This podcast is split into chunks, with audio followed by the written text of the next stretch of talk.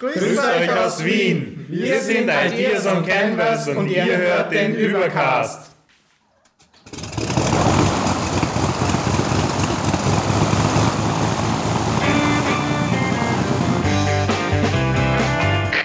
Wir heißen Sie herzlich willkommen an Bord bei der Übercast. Ihr Flug beginnt in wenigen Sekunden. Die Piloten melden sich in Kürze persönlich vom Flugdeck bei Ihnen.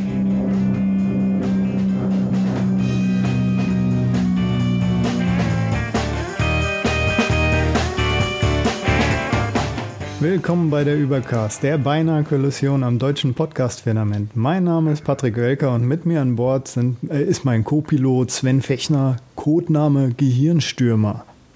Hi Landsack, ich dürfte eigentlich gar nicht hier sein, wenn die Kollegen von Cockpit das wüssten. Servus. Ja. Und mein anderer Co-Pilot Andreas Zeitler, Codename Supportknotenpunkt. Hi, schöne Namen hast du dir da ausgedacht. Ja, ne, ganz in Angedenken an die Keynote. Und wir haben noch zwei Natürlich. Gäste von Ideas on Canvas. Zum einen Andreas Zeitler, Nochmal. Name Supportknotenpunkt. Hallo Andreas. Hallo Patrick und Sven.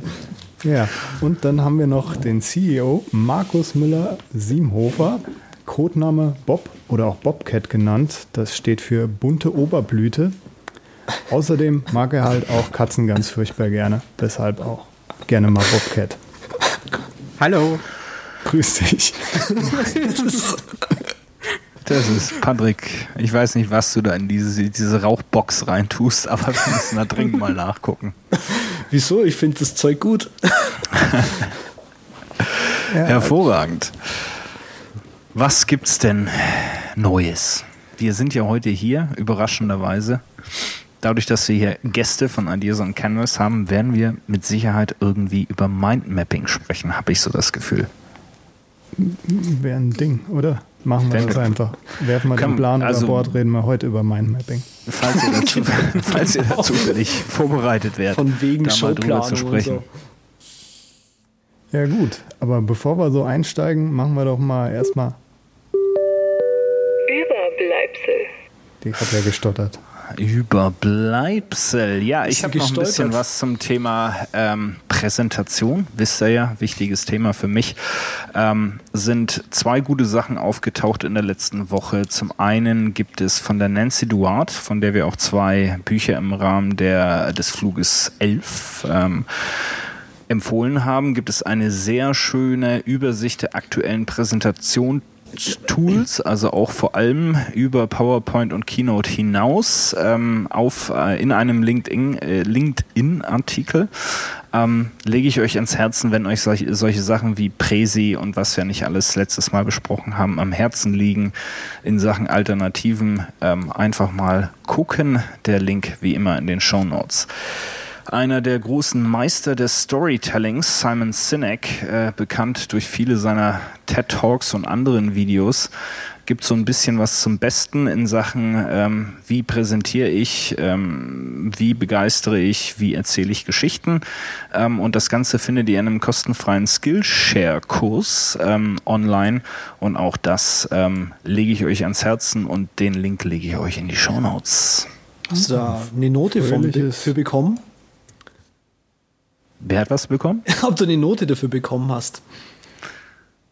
Eine Note. Von 1 bis 6 Kurs? Kurs, ja, also ja, es gibt keinen, keinen Abschlusstest. Das hat mich ein bisschen enttäuscht. Oh. Aber ich hätte eine Eins gehabt, natürlich. Ja, ganz klar, logisch. Ganz ohne Frage. Mit deiner Vorbereitung vom Übercast, logischerweise. Ohne Frage. Ja gut. Ja, aber das ist das, was so übrig geblieben ist bei mir. Jo, und passt ja auch, weil präsentieren kann man ja nur gescheit, wenn man vorher gescheit outlined und mindmappt. Aber nun, Überschallneuigkeiten.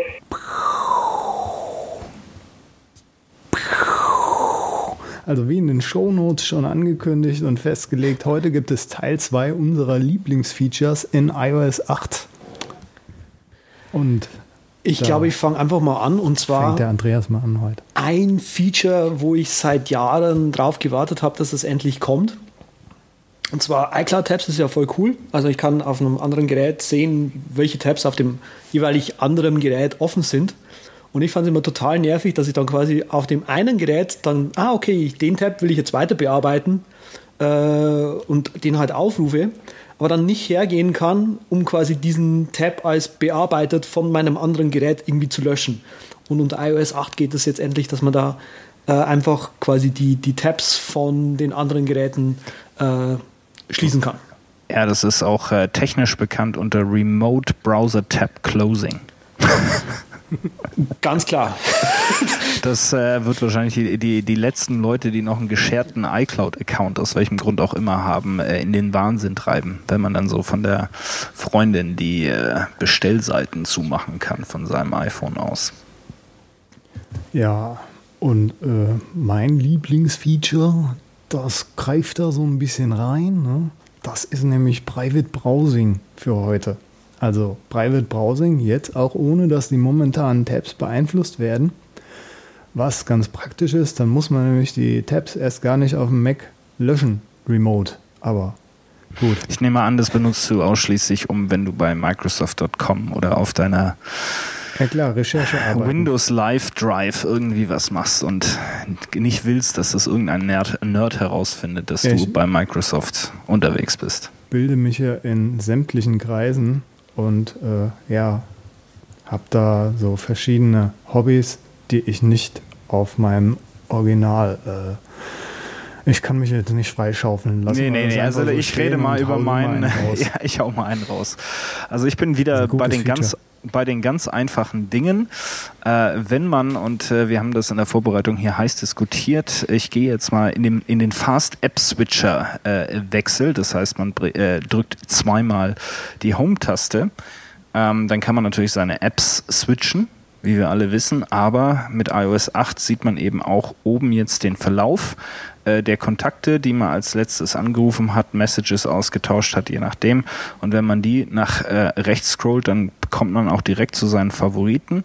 Und was auch gut ist, ist jetzt nicht nur mehr so, dass man, wenn man einen Favoriten anklickt, automatisch seine Mobilfunknummer oder was man auch immer in Favorites gesteckt hat, ähm, anwählt, sondern man hat dann eine Auswahl von den verschiedenen Nummern, die man anwählen kann, ob man Nachrichten schreiben möchte. Und das ist ähm, wirklich ein sehr willkommenes Feature für mich und macht wiederum zumindest Teile der äh, Funktionalitäten von etwas wie Launch äh, Center Pro äh, für mich überflüssig. Und äh, ja, das ist nicht schlecht, zumindest in diesem Zusammenhang. Aber auch unser lieber Gast, der Markus, hat ein Lieblingsfeature bei iOS 8. Was ist es denn, Markus? Genau, und da kann ich mich gleich bei dir anschließen. Und zwar der Landscape-Modus am iPhone 5S ist wirklich klasse. Also ich glaube, ich gehöre zu den wenigen Leuten, die das iPhone wirklich sehr gerne Landscape verwenden. Und immer dieser Wechsel von Landscape auf Portrait hat mich immer ein bisschen narrisch gemacht, wenn man die App wechselt. Und seit das funktioniert, das finde ich einfach klasse. Also auch der Fast App Switcher beim 6 Plus begeistert dich. Was sie wahrscheinlich genauso wenig wie mich begeistert, ist das äh, Landscape Keyboard beim, äh, bei OS 8. Ja, es, zum Tippen ist es jetzt nicht unbedingt ideal, aber ja. Ja, ich hau immer noch irgendwie auf die Cursor-Tasten, wenn ich Backspace will und äh, keine Ahnung. Also ich glaube, das dauert eine Zeit, bis ich mich da umgewöhnt habe. Ich bin das ja eigentlich total der Landscape-Gegner, aber seit dem Telefon dem neuen und dem neuen iOS benutze ich das sogar auch in der Tat ab und an mal. Vorher gemieden wie die Pest, aber jetzt geht das schon. Also Landscape ist der Knaller. Ja, Neuigkeiten. Alien Blue, ne? Neue offizielle App von Reddit. Ganz tolle Sache. Gibt es einen Blog-Eintrag, den wir verlinken von Reddit. Im Moment könnt ihr noch für ein paar Tage, ich glaube, wenn das äh, ausgestrahlt ist, ist es fast schon wieder zu spät. Ja, dann würdet ihr die äh, App umsonst noch kriegen, das Pro-Upgrade. Aber wir twittern einfach mal was in unserem Übercast-Kanal, dass ihr das dort auch mitkriegt. Jason, äh, Quatsch, Jace Morrissey hat die App entwickelt und das ist wirklich ein super Client für Reddit, auch hochgelobt von vielen Bloggern. Ich benutze den selber auch. Der ist sehr sympathisch und schön, dass sie den jetzt adoptiert haben quasi. Wenn ihr jetzt Lokalpatrioten seid, könnt ihr natürlich auch eine deutsche App nehmen, zum Beispiel Biscuit. Genau, die von einem Österreicher geschrieben wurde. ja, deutsch gesprochen gesprochene App Git. Ja, Kann sich jetzt nicht mehr retten. Und zwar gibt es. Das wird jetzt schwierig, ja. Ja, Nee, nee, ohne, ohne da jetzt auch wieder in komische geschichtliche Ausflüge zu kommen. Eine äh, ja, deutschsprachig-österreichische App. Genau, von Matthias Tretter, der bei Ideas on Canvas inzwischen arbeitet, an MindNode eben arbeitet, hat äh, eben auch mal einen Reddit-Client geschrieben fürs iPad, das sich Biscuit nennt. Und die ist auch äh, grafisch sehr schön gemacht und äh, einige Dinge sehr schön umgesetzt. Und die kann man sich im App Store anschauen. Mensch, jetzt haben wir schon wieder so viele Links rausgeknallt hier in den ersten zehn Minuten. Wo würde man die Shownotes denn finden, Patrick, wenn man sie denn suchen würde? Ah, ganz easy. Das ist derübercast.com slash podcast slash 15. Jetzt kann ich das Warnblinklicht endlich ausschalten. Hammer. Haut, das hat er es. Also hier, das ist das erste Mal, dass Patrick bei einem Match den ersten Aufschlag rüberbringt. Ne? Ja, der Netzball ist immer sehr gefährlich. Ja, was, immer was aber Immer ein bisschen gefährlich. schon Ja. öfters mal in die Luft geworfen wurde, äh, von Apple zum Beispiel, ist diese Einheits-SIM, so nenne ich sie einfach mal, die Apple-SIM. Die äh, ist nämlich jetzt auch angelaufen.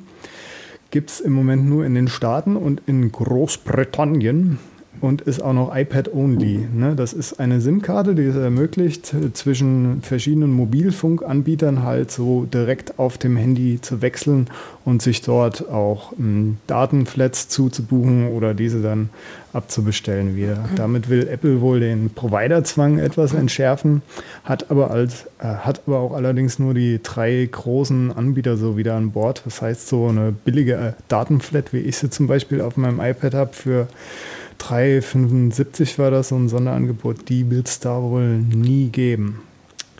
Ja, aber es ist trotzdem ein massiver Schritt. Ähm, ich habe ja die Freude, sehr nah an den Service Providern, Mobile Operatoren zu arbeiten in meinem, äh, meiner hauptberuflichen Tätigkeit.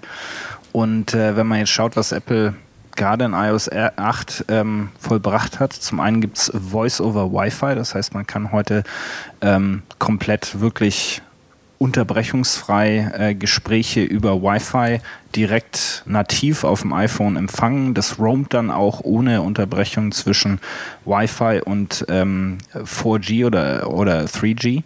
Jetzt äh, haut man da noch eine SIM-Karte rein, wo man sich beliebig aussuchen kann, bei welchem Provider man ist. Dann sind im Grunde zwei Haupttreiber äh, der Provider, nämlich die, das, äh, das Eignen der SIM-Karte und das Eignen der, der Telefonnummer und der Voice-Umsätze, äh, gehen da so langsam über Bord. Und das heißt, wir kommen da schon wieder ein Schritt, Schrittchen näher, wo unsere lieben Telekommunikationsanbieter schlichtweg einfach nur die sogenannte Dump Pipe zur Verfügung stehen, erstellen und teilweise sogar gar nicht mehr in ihrem Kerngeschäft ähm, frei sind, äh, Umsätze zu erzeugen. Also interessanter Vorstoß, äh, müssen wir beobachten, müssen wir sehen, wie sich die Provider äh, zu verhalten, aber das äh, hört sich klein an, ähm, kann aber massive Auswirkungen auf eine gesamte äh, Industrie haben, so wie das Apple mit der einen oder anderen Industrie schon gemacht hat. Also schauen wir mal.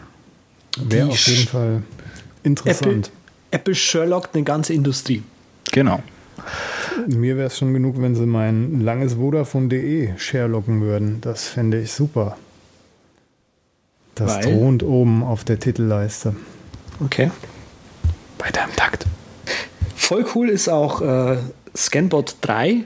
Ähm, ist ein kostenloses Upgrade. Äh, die App ist in der Grundversion eh kostenlos. Äh, wir haben das hier auch schon das eine oder andere Mal gelobt im Origami für Aussteiger. Und ähm, ich glaube, der Sven war das damals. Ähm, hat inzwischen auch ein Pro äh, In-App Purchase bekommen, womit man das äh, Benennungstemplate um äh, kann und die neue Dreier-Version hat eben ganz toll iCloud Drive Unterstützung und wir haben uns vor der Sendung kurz mal darüber unterhalten. Wir wollen hier mal äh, öffentlich äh, bekannt geben, dass das Umbenennen übrigens nicht funktioniert. Ähm, also man kann da schon diese Tokens hinzuschieben und so für, für neue Scans, aber man kann die nicht rumschieben und mehr rauslöschen oder sonst irgendwas. Und ähm, von dem her Minus hierfür und ein Plus für die neue Version, yay, Scanbot. Absoluter Knaller, Scanbot. Also umbenennen kann ich verstehen. Ich benenne zwar woanders um, deshalb stört mich das nicht so, aber sonst Scanbot absolute Granate. Apropos Granate oder Rohrkrepierer, je nachdem, wie man äh, es betrachten möchte. Es war natürlich auch eine Keynote. Boing, boing vor nicht so langer Zeit. Ähm, und äh, da gab es neue iPads, da gab es einen neuen iMac, da gab es ein Update zum Mac Mini und natürlich die ganze da, da, da, da, Apple Pay Einführung etc. PP. Ähm, einige haben es natürlich nicht geguckt. Genau, mögt ihr mir dann vielleicht mal von erzählen? Ja, Markus, hast du die geguckt, die, die Keynote? Ja, aber sehr viel Neues war da jetzt wirklich nicht dabei. Am Anfang wirkte es eher so die ersten 30 Minuten wie eine Wiederholung der Keynote. Aber ehrlich gesagt, das hatten wir letztes Jahr auch schon. Da war der Apple- oder iPad-Event auch nur eine Wiederholung. Was gab es denn vor ein paar Monaten auf der Keynote Neues? Ja, ja, das scheint so, so Wiederholung als Kommunikationsmittel äh, auch ein bisschen. Ja, dann äh, Patrick, äh, erzähl doch mal in drei Sätzen dem Andreas, was eigentlich passiert ist. Ja, Touch ID ne, beim iPad, Retina iMac, Mac Mini Update. Punkt. Und wenn dein Kopfkissen gut aufgeschüttelt war, hättest du das sogar bequem so im Liegen gucken können. Ich habe es auch mit halb Augen zu genossen.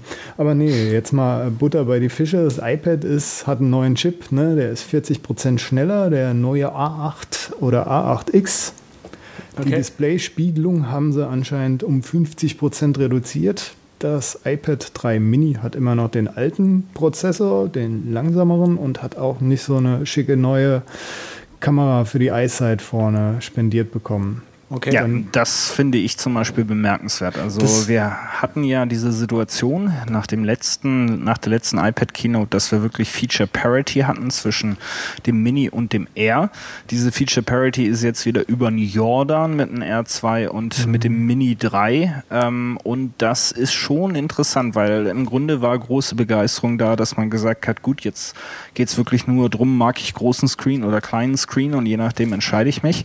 Äh, jetzt sind wir in einer Situation, wo sich das dann auch wieder performance-technisch anders darstellt und zum Beispiel im Kamerabereich.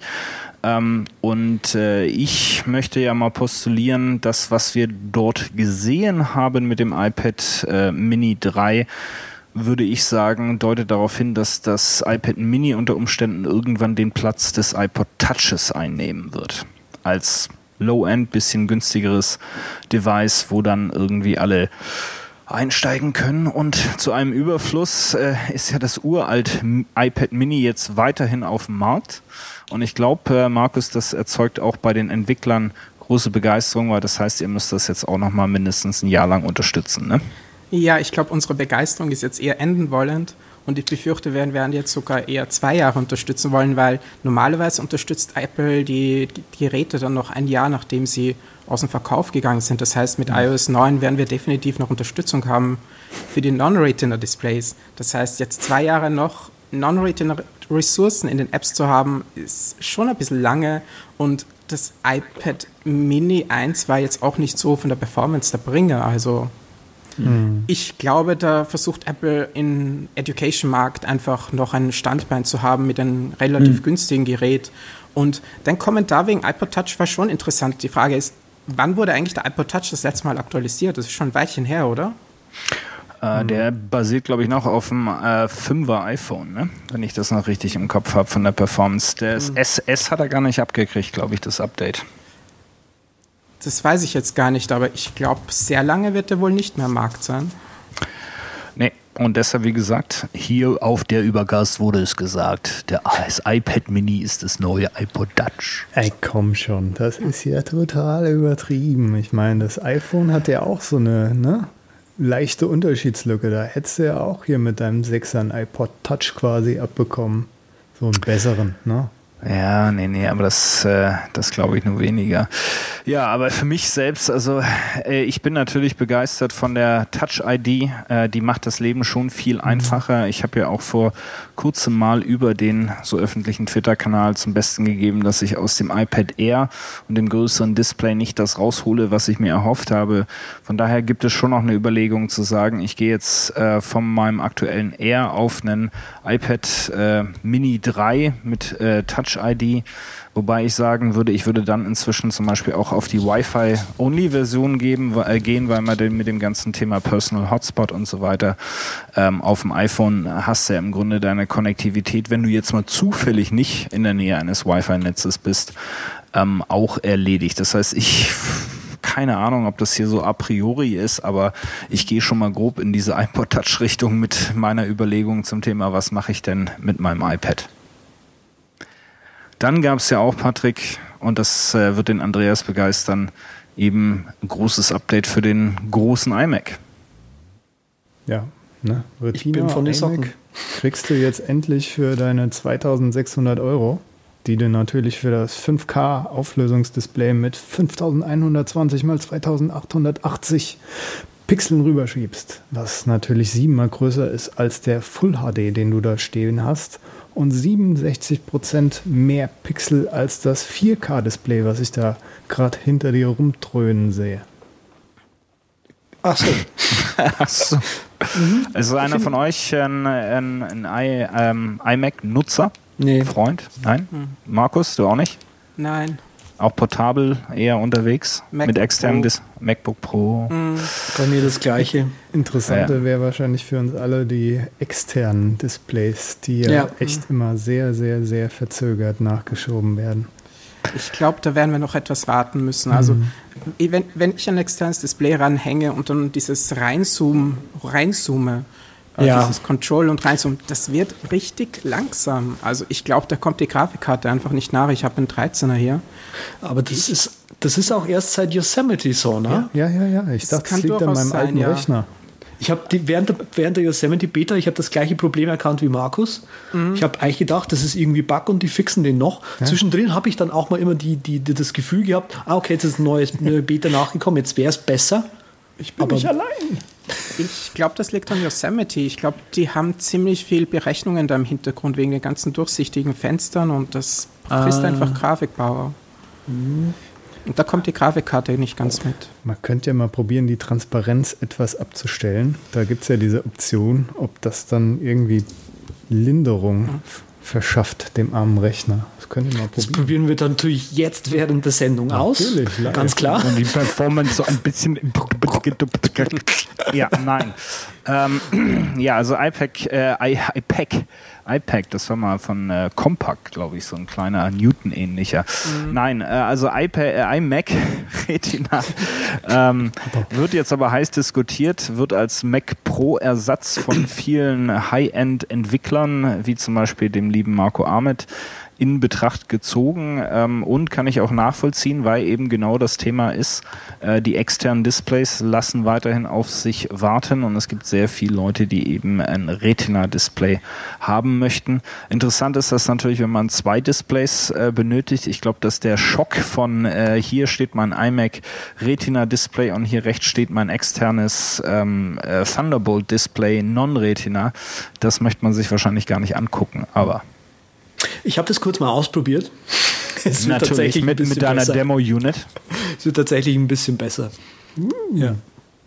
Achso, jetzt waren wir wieder beim Zoom und, und Yoast. Genau. Findet ihr unter den uh, Accessibility-Einstellungen in den Systemeinstellungen. Hier wird live, live geholfen. Nur bei der Übercast. Nur bei der Übercast. Gut, aber dann haben wir auch die Keynote, glaube ich, soweit ähm, ja. abgedönst oder ja. fehlt noch einer? iWork-Update, weiß ich nicht, hatten wir das im Nebensatz erwähnt, genauso wie die andere Hälfte des Nebensatzes dann der Mac Mini ist abgedatet. Oh, da freuen wir uns alle. Das also ich finde den Mac Mini ja super, ich habe nur keine Verwendung dafür, weil ich habe halt einen Rechner und der ist portabel. Das größte Lob. Ja, aber wenn, genau. Super geile Rechner, leider total nutzlos. Wenn ich stationärer arbeiten würde, ich würde mir einen Mini kaufen. So. Ja, ja, wenn das Wörtchen, wenn nicht wer und so. Absolut. Aber dann gehen wir mal rüber zur eigentlichen Thema. Über Entwicklung. Ich wusste, wir hatten da einen Jingle. Hast du Ein Jingle. Markus, hm? wie ist es denn eigentlich zu MindNote, der von uns so geliebten Mindmapping Software gekommen? Ähm, warum gibt es das Produkt heute? Äh, gute Frage. Der Hauptgrund ist, ich habe selber eine Mindmapping-App gesucht und ich habe einfach keine gefunden. Und ich habe damals, wann war denn das? 1998 vielleicht? Ah, 2008 meine ich. Eine, ja, das ist schon länger her. An einer anderen App geschrieben und ich bin da einfach nicht weitergekommen und habe mir gedacht, ich brauche irgendeine App, wo, mit der ich meine Gedanken sortieren kann. Und ja, probierst du mal Mindmappen aus. Aber die Apps waren jetzt nicht so wirklich die Apps, die ich suche. Und haben mir dann gedacht, ich komme jetzt mit der App eh nicht weiter, also probiere ich mal in zwei, drei Tagen oder vielleicht länger mir eine Mindmapping-App zu schreiben. Kann ja nicht so schwer sein. Und ja, aus diesem kleinen Abfallprodukt oder Zwischenprodukt kam dann irgendwie MindNote raus. Und äh, ich bin selber total überrascht, dass es dann wirklich Leute oder User gefunden hat und dass es noch immer existiert. Und populärer als je zuvor ist. Offensichtlich, aber Offensichtlich. es ist wirklich nur entstanden, weil ich selber eine, einfach eine App gesucht habe, die diesen Use Case abdeckt und, und ich bin sie ist auch total simpel und sie war immer simpel konzipiert worden und es ist sehr faszinierend, dass es dafür einen Use Case bei Leuten gibt. Mhm. Was, ich, was ich aber faszinierend finde, die andere App, die du da mal äh, geschrieben hattest, mhm. die hatte ja auch einen, einen Canvas. Genau, also ich habe als ähm, damals im, während des Studiums als Praktikum und dann auch als Diplomarbeit eine Infinite Canvas App geschrieben. Das ist zum Darstellen von Comics auf einer endlosen Zeichenfläche. Und ich hatte dann irgendwie die Idee, jetzt bin ich mit dem Studium fertig, was mache ich? Ich probiere doch einfach mal eine App rauszubringen. Damals Mill Shipley war total erfolgreich damit. Und ja, ich habe halt dieses Konzept und das kann man doch sicher generell für Präsentationen verwenden und dann so probiert, angefangen zu schreiben und dann die Ideen waren groß und riesig und im Endeffekt hat der Fokus gefehlt. Einfach dieses kleine Teil, einfach dieses kleine Feature, das ich implementiere, um eine, um, aus der dann die Idee wächst, äh, das gab es nicht. Es war viel zu verwirrend, zu viele Gedanken im Kopf, zu unstrukturiert. Hm. Und deswegen kamst du dann zum Mindmapping, wo du gesagt hast, okay, ich will jetzt quasi die, die, eine, die eine App mal strukturieren und dafür brauchst du die andere, so ungefähr, oder? Genau, ja. Also mhm. die App hatten irgendwie diesen, dieser Infinite Canvas, den gab es ja da in beiden, den habe ich dann rüber gerettet. Und ich habe mir gedacht, die mhm. App ist sehr simpel, da probiere ich es einfach mal aus. Es ist quasi eine Technologie-Demo und, und schauen wir mal, oh, da bin ich mal abgelenkt. Vielleicht kommt dann die zündende Idee, warum, woran es hapert, dass die andere App jetzt einfach nicht in die Schüsse kommt. Und ja, ja, aber diese, diese Sache mit dem äh, Infinite Canvas, die zieht sich ja so ein bisschen durch. Ähm, und ich denke, viele schätzen, so wie du gesagt hast, gerade die Einfachheit äh, von, von MindNote und äh, ja auch die, das optisch Ansprechende. Ist, äh, ist das ein Thema, was für dich von vornherein sehr, sehr wichtig war? Keep it simple und, und keep it beautiful? Oder ähm, ist das genau das gewesen, was dich 2008 vielleicht an den anderen Apps auch gestört hat? Oder wie kam es dazu, dass du da diesen sehr speziellen Fokus, möchte ich mal sagen, ähm, herausentwickelt hast? Ähm, wenn, wie, wenn, du, wenn du eine andere App startest, bist du meistens überfordert von den Funktionen, von den Features. Ich möchte eigentlich, wenn ich eine App zum Gedankensortieren starte, eigentlich nur einen leeren Canvas haben, wo meine Ideen entstehen können. Ich möchte nicht ein Theme auswählen, ich möchte nicht, was weiß ich, welche Einstellungen treffen. Ich möchte einfach nur den Fokus haben, äh, diese Gedanken in eine Form zu bringen, der ich sie dann äh, mit denen ich dann mit ihnen arbeiten kann. Und da, der dieser Fokus hat mir bei anderen Apps extrem gefehlt. Und eben bei mir kam auch dann diese Idee, ich möchte eigentlich ähm, einen Hauptknoten haben, dort gebe ich meinen Text ein und dann möchte ich aus diesen Hauptknoten heraus die Idee ziehen. Also so ähnlich wie ich es auch am Papier mache. Also beim, auf dem Papier ziehe ich den Strich quasi aus den Hauptknoten raus und das ergibt sich dann so organisch in einer Linie. Und das hat mir auch extrem bei anderen Apps gefehlt und das war dann auch der Grund, warum ich es einfach gesagt habe, ich probiere das, weil ich diese App einfach mal haben möchte. Das ist äh, im Grunde, ja, äh, beschreibt eigentlich genau das, warum wir uns wahrscheinlich alle irgendwo auch für MindNote begeistern. Ich weiß gar nicht mehr, 2008, mhm. wie sah denn der Markt da ähm, aus? Da war wahrscheinlich auch nicht so viel mhm. Geboten auf dem Mac in Sachen Mindmapping. Ähm, gab halt FreeMind. Ah ja, Gott, das gute alte FreeMind, ja. Mhm. Mindchat Mind Manager. Stimmt. Aber damit kannst du Projekte managen und ähm, ich wollte einfach nur meine Gedanken sortieren. Ich, ich sehe ich seh ja bis heute noch immer Mindmappen als ein, einen, ein Jump-Off-Point. Einfach, ich möchte meine Ideen rein, reinkriegen in die App, meine Ideen vielleicht noch sortieren, aber danach möchte ich mit den Ideen weitergehen in eine andere App. Projektmanagement funktioniert für mich persönlich als Mindmap nicht, deswegen ist es auch jetzt auch in der App jetzt selber nicht so abgedeckt, wie es andere App abdecken. Und wenn man das möchte, dann ist MindChat Mind Manager die perfekte App. Dort kannst du wirklich Projekte von A bis Z verwalten und strukturieren. Das ist perfekt für Leute, die das suchen, aber eben nicht das, was ich damals gesucht habe und auch nicht das, wofür ich Mindmappen persönlich derzeit verwende. Ja, das hm. ist auch in eine gute Richtung gegangen, weil so hast du mich quasi auch abgegriffen. Ich habe auch iThoughts vorher ausprobiert und bin jedes mhm. Mal, sobald ich den fünften Zweig hatte, habe ich schon angefangen, wieder die Farben zu drehen, so ungefähr. Mhm. Also das geht bei mir, ich bin da sehr Tüftelaffin und tu erstmal gern schön alles auf Solarize stellen und dann das noch, ah nee, da stimmt die Farbe wieder nicht und dann rumdrehen also, mhm. und schon bist du unterbrochen. Und das ist ja, muss man ja auch lernen und MindNote nimmt einem da schon die Arbeit quasi ab, weil es halt super einfach und super minimal ist. Ja, ich muss aber sagen, mir geht es da genauso wie Markus. Das ist auch irgendwie so der Appeal an, an so einem Mindmapper irgendwie gewesen. Äh, viele Apps nerven erstmal rum, ja, was willst du da jetzt für einen Dateinamen haben oder was willst du für ein Team haben? Und aber einfach dieses, nein, ich will jetzt aber direkt loslegen. Ich habe jetzt den Geistesblitz und der ist in 10 Sekunden eh gleich weg. Äh, so ungefähr der fehlt bei manchen so ein bisschen. Und ich bin ein bisschen früher dabei wie ihr. Ich habe das damals in so einem Entwicklerforum gefunden. Mhm. Äh, und ich war heilfroh drüber, dass dann endlich mal so ein Entwickler da war, der äh, sich mit dem Thema Mindmapping so weit auseinandergesetzt hat, dass er gesagt hat, okay, wie setzen wir das jetzt mal äh, modern um? Und ähm, bin seitdem auch dabei. Ich glaube, das war auch 2008 dann, oder? Ich, ich, ver, ich verdrehe die Jahreszahlen immer. Also ich, irgendwann damals ich, war's. Und ich weiß, dass du einer der ersten war, die auch damals Support-Requests reingeschickt haben. Und äh, ich habe Ich habe schon von Anfang an genervt. Äh, ja, und ich glaube, die, die, die, Features, die du damals requested hast, die sind noch immer nicht in der App. Also, Kannst aber, du mal äh, Kommentare einbauen, bitte? Äh, in zehn Jahren? Mhm. Nein, das, das kommt heuer noch. Oder nächstes Jahr eher. Ja, schauen wir mal. Aber es war ja. damals echt erstaunlich, wie, wie, wie, wie populär es dann doch in diesem Entwicklerforum war, wo ich es einfach mal gepostet habe. Das war eine, damals hatte die Version nicht mal ein Icon. Es war einfach wirklich ja. eine plain, simple Version und faszinierend. Jetzt hat sich ja viel getan äh, seit 2008, ähm, nicht nur im Markt, also es gibt ja durchaus zwei, drei äh, Mitbewerber jetzt, aber es hat sich auch viel getan in Sachen iOS kam raus, ihr unterstützt iOS, ähm, es ist ähm, der ganz, das ganze Thema Vertrieb über, über Mac App Store oder über iOS App Store dazugekommen.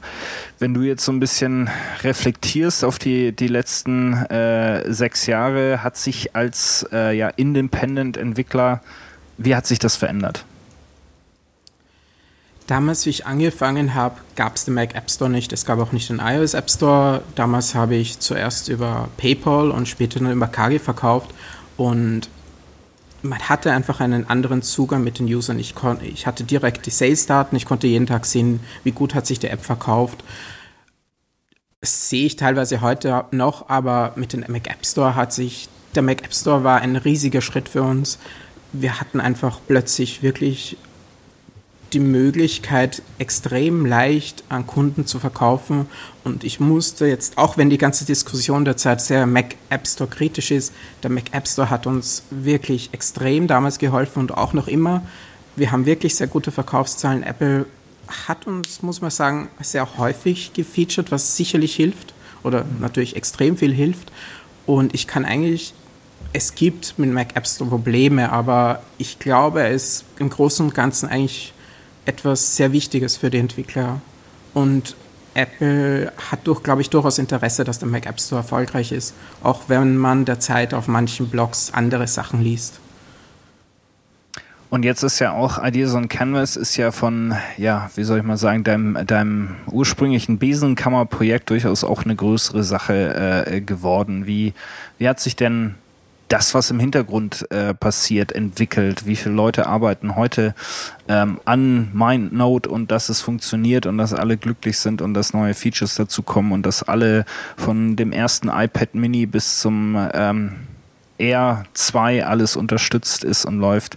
Wie seid ihr heute aufgestellt?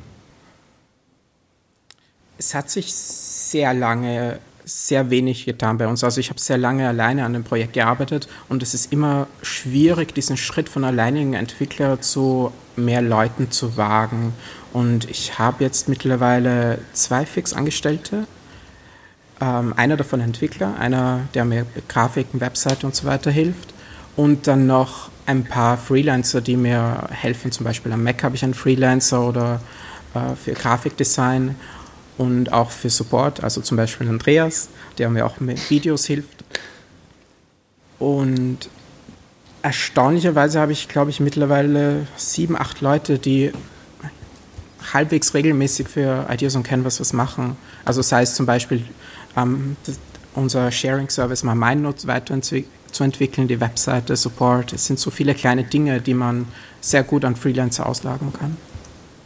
Ja, ich mag das kurz korrigieren. Es sind insgesamt zehn Leute. Zehn Leute. Wenn ich richtig hier zähle. Weil man nämlich, ich habe das irgendwann mal dieses Jahr gemacht, dass der MindNote-Account den Leuten folgt, die ähm, an MindNote tatsächlich aktiv arbeiten.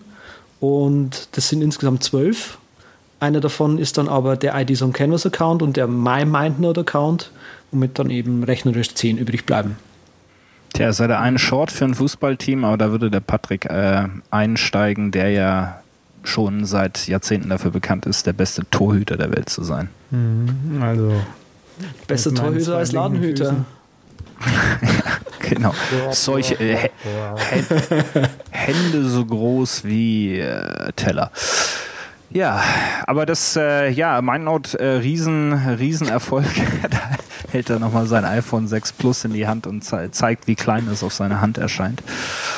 Ähm, aber MindNote, äh, ja, Riesenerfolg, groß gewachsen. Ich benutze es persönlich sehr gerne zum Strukturieren von Projekten. Also im Grunde genau das, Markus, was du gerade beschrieben hast du hast eine Idee und jetzt willst du einfach mal loslegen. Ne? Und was fällt dir alles dazu ein? Und das äh, ist am Anfang so, dass du wahrscheinlich erst nur so Level 1 Notes äh, einfach raushaust wie ein Bekloppter. Da hast du dann irgendwelche 20 Notes, sieht alles äh, sehr wild aus und dann fängst du an, eben die Sachen ineinander zu verschieben, zu gruppieren, irgendwelche sinnvollen Dinge zu machen. Und das ist wirklich so, wo bei mir eigentlich der, der, der Hauptnutzen ist. Ich werde nachher noch über ein oder zwei andere äh, reden, wo ich es gerne, äh, gerne einsetze. Aber aber das ist genau das Thema und genau wie du auch sagst, für mich ist es so ein Jump-off-Point. Ne? Danach geht das los äh, lege ich das Projekt in Omnifocus ein oder kreiere einen Ordner, wo ich erstmal die Mindmap reinschmeiße und dann die zwei, drei Dateien, die ich halt noch rumliegen habe oder die gerade per E-Mail reinkommen, die mich so als äh, unterstützendes Material oder Referenzmaterial für dieses Projekt äh, interessieren. Aber es ist sehr oft so, dass ich wirklich dann nicht mehr so zurückgehe in, in MindNotes, sondern einmal die ursprüngliche Strukturierung, die ursprüngliche Idee darstelle, aber ich pflege es dann nicht. Und das ist halt, denke ich, auch genau der Unterschied, warum dann sowas wie Mind Manager ähm, nicht so mein Ding ist, weil da kannst du natürlich dann Tasks tracken und äh, was weiß ich noch, Dokumente anhängen äh, und so weiter und so fort. Das ist dann aber genau die Geschichte, wo ich sage, also Pflegen oder, oder Managen des Projektes, das mache ich eigentlich nicht mehr so in der Mindmap. Ne? Ja, das finde ich aber auch gut, dass das in Mindnote nicht abgebildet ist, weil das wird irgendwie so viele Funktionen hinzufügen, die dann auch wieder verwaltet werden müssen und mhm. gedebuggt werden müssen und so weiter. Das ist schon ziemlich viel Aufwand dann auch. Ja, bei mir fängt es ja schon an bei iThoughts, wenn du einen Link noch dazu machen kannst und alles Mögliche. Und Research, meine ich, kannst du mhm. ja machen. Das sind alles so die Features, die du eigentlich nicht unbedingt brauchst, wenn du halt was, ja, wie ihr schon sagt, gebacken und starten willst. Gebacken bekommen willst und starten willst. Deshalb Also geilstes Ideen-Strukturierungstool, äh, Strukturierungstool, das es da so gibt. Für mich großes Problem ist natürlich das ganze Thema Synchronisation, ne? weil äh, zugegebenerweise findet das meiste tatsächlich auf meinem MacBook Air statt. Da wird das dann schnell hochgefahren, da wird dann losgetippt. Das ist einfach meine Hauptarbeitsmaschine. Ich arbeite immer noch gern mit einem Keyboard. Ähm, und äh, dann geht's natürlich los. Dann sagst du, ja, das möchte ich natürlich schon auch dabei haben. Äh, die ganze Geschichte möchte ich synchronisiert haben, möchte ich da noch weiter bearbeiten, zurückbearbeiten, möchte es aber am liebsten auch in meinem Dropbox-Folder drin liegen haben, der dann eben genau ähm, mit den ganzen anderen ähm, Dokumenten, die für dieses Projekt an, äh, von Relevanz sind, äh, eine Gruppe darstellt. Und das ist ja, ja, denke ich mal, ein Problem, mit dem ihr euch viel auseinandergesetzt habt, das Thema Synchronisation. Und da gibt es Dropbox, da gibt es iCloud, dann gibt es iCloud Drive und es gibt MyMindNote. Aber so richtig ist es äh, zumindest für mich noch nicht so richtig rund. Ich weiß nicht, ich, ich denke, das ist auch für einen Entwickler ein echtes Thema, mit dem man sich, äh, wo man sich so selber streitet. Was ist denn genau das Richtige jetzt? Ne? Mm, also das Synchronisieren hat echt lange gedauert, bis wir da halbwegs eine gute Lösung hatten. Ähm, gerade mit iOS und dem Mac, da waren wir uns auch lange Zeit wirklich nicht sicher, in welche Richtung wir gehen wollten. Äh, entweder implementieren wir wirklich Dropbox Sync oder wollen wir unsere eigene Sync-Lösung. Und wie ich damals, wie Steve Jobs damals iCloud vorgestellt hat, habe ich mir gedacht, das ist es, das wollen wir unterstützen. Und wir und wir haben es auch dann irgendwie an, unterstützt, aber das war wirklich ein Haufen Arbeit, iCloud damals zum Funktionieren zu bringen. Und ich glaube auch, wenn du iCloud verwendest, im MindNotes sollte es halbwegs gut funktionieren, außer iCloud macht gerade Probleme. Aber also wenn du wirklich äh, voll in diesem Apple-Ökosystem bist und all deine Dokumente in iCloud hast, ja, dann ist es gut. Aber ich sehe durchaus den Sinn, dass man äh, eher etwas anderes braucht, etwas wie Dropbox oder einfach ein anderes Syncing-Service wie Box verwenden möchte. Und ich glaube, dass der Zugang, den Apple derzeit hat mit den ähm, äh, Third-Party-Document-Providers, durchaus sehr interessant. Ja. Wo du wirklich sagst, ich habe meine eigene äh, Syncing-Lösung. Also zum Beispiel, wenn ich WebDAV verwende, dann kann ich über äh, Transmit und dann installiere ich mir Transmit auf mein iOS-System und kann damit Dokumente öffnen und sobald, die, sobald ich sie speichere, werden sie wieder zurück hochgeladen. Da geht Apple gerade wirklich in die richtige Richtung. Es ist absolut interessant, wenn wir das in Zukunft unterstützen. Als Entwickler muss ich sagen, es funktioniert noch nicht ganz so, wie es vielleicht funktionieren sollte. Das heißt, es wir sind gerade dabei, es erst zu implementieren. Das heißt, es wird wahrscheinlich noch ein, zwei, drei Monate dauern, bis, bis wir das shippen können.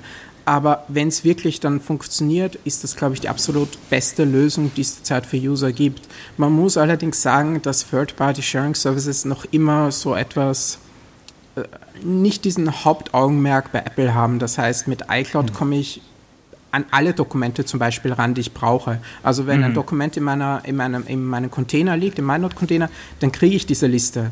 Aber sobald in irgendeiner anderen Service-Service-Lösung liegt, dann muss ich über diesen UI-Document-Picker von Apple gehen und also ich habe den mal mit Keynote oder Pages ausprobiert, ich hatte da nur Probleme. Ist noch nicht so richtig rund. Absolut, absolut. Mhm. Und MyMindNote hat ja auch den großen Vorteil, dass man das Ganze ähm, webbasierend ähm, zur Verfügung stellen kann, richtig? Genau, also MyMindNote ist nicht wirklich eine Sync-Lösung. Es war immer so konzipiert als ich bin jetzt eher ein Mac- oder iOS-Entwickler und ich möchte mal probieren, wie es so ist, wie es so ausschaut mit dem Web, welche Technologien es gibt, wie es ausschaut, wenn ich mal meine eigenen Server betreibe. Und ich möchte bereit sein, falls iCloud irgendwann mal einen Webzugang hat. Ich möchte mal schauen, wie kann ich MindNote ins Web portieren. Und das ist quasi als Experiment gestartet. Jetzt probieren wir mal eine Read-Only-Lösung zu haben, um Dokumente wirklich schön im Web darzustellen. Und ich glaube, wir sind da recht gut gelauncht. Es ist jetzt ein gutes Jahr her, dass wir, wir haben jetzt nicht die meisten Updates in letzter Zeit gebracht, aber ich glaube, dass wir da durchaus jetzt mal im richtigen Weg sind, ähm, eine Read-Only-Lösung anzubieten, also nur etwas, wo du sagen kannst, ich möchte dieses Dokument jemanden anderen schicken, der hat nicht MindNote und das, der soll das auf der Webseite sehen können. Dafür ist mein MindNote super. Hm. Ob es irgendwann mal Editing unterstützt, das hängt sehr von Apple ab, glaube ich. Ich würde sehr gerne mit iCloud Kit das irgendwann mal umsetzen können, aber äh, war das mit MyMindNote dann eigentlich die, die, die Idee, die dann dahinter stand, irgendwie Ashton zu entwickeln? Äh, nein, äh, ich glaube, da muss ich erklären, was, was Ashton ist. Ashton genau. ist einfach ein Open Source Projekt von uns, um ähm, Attribut, Attributed Strings, also äh, Texte mit Attributen, äh, zum Beispiel RTF, ähm, in einem in ein Format in ein, oder in HTML zu speichern, um es leichter von iOS und auf den Mac zu bringen und dann auch äh, ohne, ohne groß zu konvertieren auf dem, auf, im Web darzustellen. Ähm, es ist hauptsächlich mal entstanden, weil es wirklich keine gute Möglichkeit gab, Texte mit Attributen zwischen den Plattformen auszutauschen. Es gab ein paar RTF-Frameworks, die nicht wirklich funktioniert haben und gerade dann auch mit Hinblick auf MyMindNote haben wir uns dann für HTML entschieden. Tja, wenn ihr das natürlich ins Editing-Bereich äh, dann weiterführen würde, dann kommt man natürlich schon relativ nah an MindMeister ran, was ja auch ähm, gern genutzt äh, wird für, sag ich mal, kollaboratives äh, Mind-Mapping, wenn das so Sinn macht. Also ich muss sagen, ich setze Mindmaps durchaus schon mal in Meetings ein, gerade in den Brainstorming-Meetings, Think out of the box. Ähm, Stuff, ähm, aber dann ist es meistens dann ein Einzelner, der das äh, bedient ähm, und dort eben die verschiedenen Dinge äh, zu, äh, erfasst, die dann im Raum zum Besten gegeben werden. Wenn man das natürlich asynchron und ohne Raum macht, dann geht das durchaus so in die Richtung MindMeister und da könnte natürlich dann MyMindNote äh, hübsch, hübsch mitspielen, wenn ihr dann die Editing-Funktionalitäten ins Web bringen würdet. Ne? Wäre zumindest sehr interessant. Und ähm, Apple bietet ja sowas ähnliches mit Pages, Keynote und ähm, Numbers an. Mhm. Insofern, ich, ich schaue meistens, was macht gerade Apple und versuche da irgendwie zu folgen, weil die großen Version, Visionen kannst du als kleiner Entwickler ja auch nicht haben. Das heißt, Apple äh, zu folgen ist da meistens der richtige Weg und die Funktionen, die Apple gerade anbietet, kann man sich relativ sicher sein, dass das etwas ist, was in Zukunft eine große Rolle spielen wird. Ja, also eine große Sharing-Plattform selber zu entwickeln, ich glaube, das ist dann durchaus ein großer Klimmzug, nicht wahr? Genau, ja. So, wenn man jetzt MindNote lernen möchte, dann gibt es auch jede Menge Videos auf einem äh, YouTube-Channel ähm, oder Account, den ihr ja auch habt. Ähm, hab vorhin gehört, es wird auch äh, gibt neues, was man da draufstellen könnte. Herr Zeitler, ist das richtig? Ja, ist jetzt äh, Freitag mit ziemlichem Hochdruck fertig geworden. Ähm, wir haben es gerade noch nicht hochgeladen, weil die passende App dazu noch nicht ähm, im Store verfügbar ist. Ähm, aber da wird es wohl ein, habe ich gehört, ein App-Preview geben, ein 30-sekündiges, ähm, was man sich da jetzt neu auch anschauen kann. Herrlich. Gut, und dann einfach äh, den YouTube äh, Channel oder den YouTube-Account mal ansteuern. Das ist youtube.com slash user slash mindnote. Ist natürlich auch in unseren genialen Shownotes äh, vertreten. Ich muss noch äh, sagen, dass für mich äh, wirklich eine der ganz tollen Sachen ähm, das Thema Keyboard-Shortcuts ist.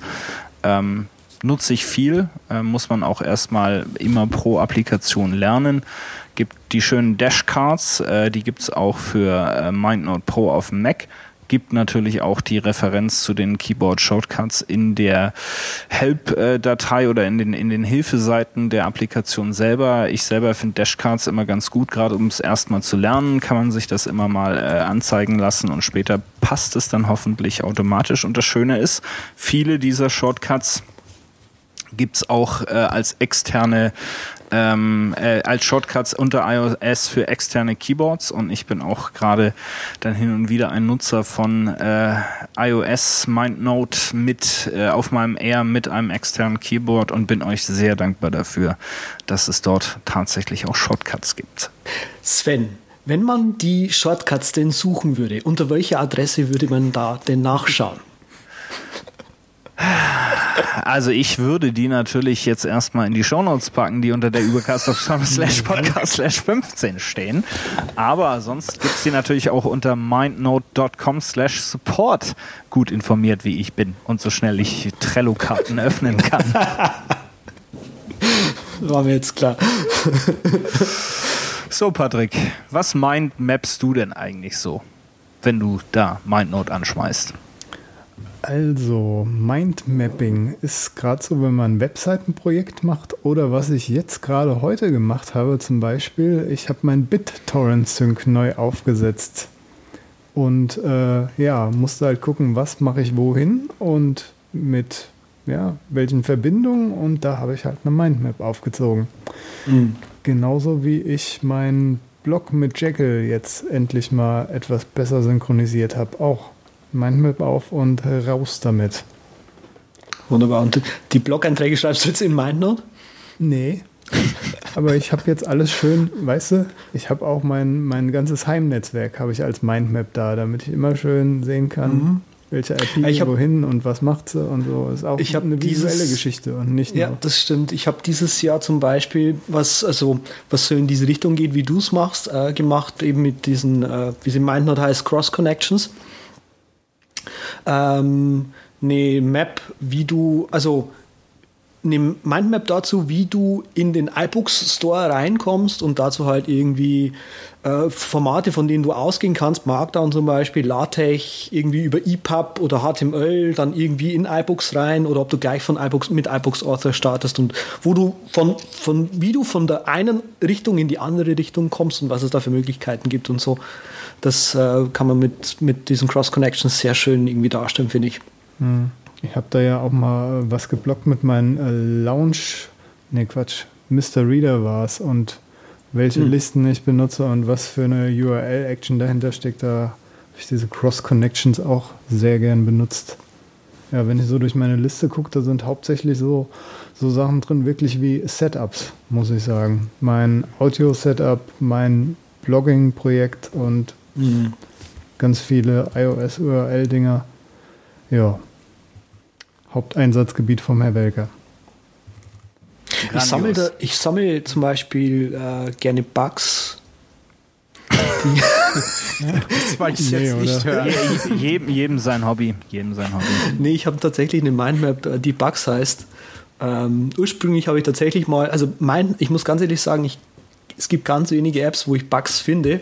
Und das soll jetzt nicht heißen, dass MindNote eine schlechte App wäre, aber bei MindNote finde ich einfach die, die, Bugs irgendwie, weil die, weil die App halt so visuell ist.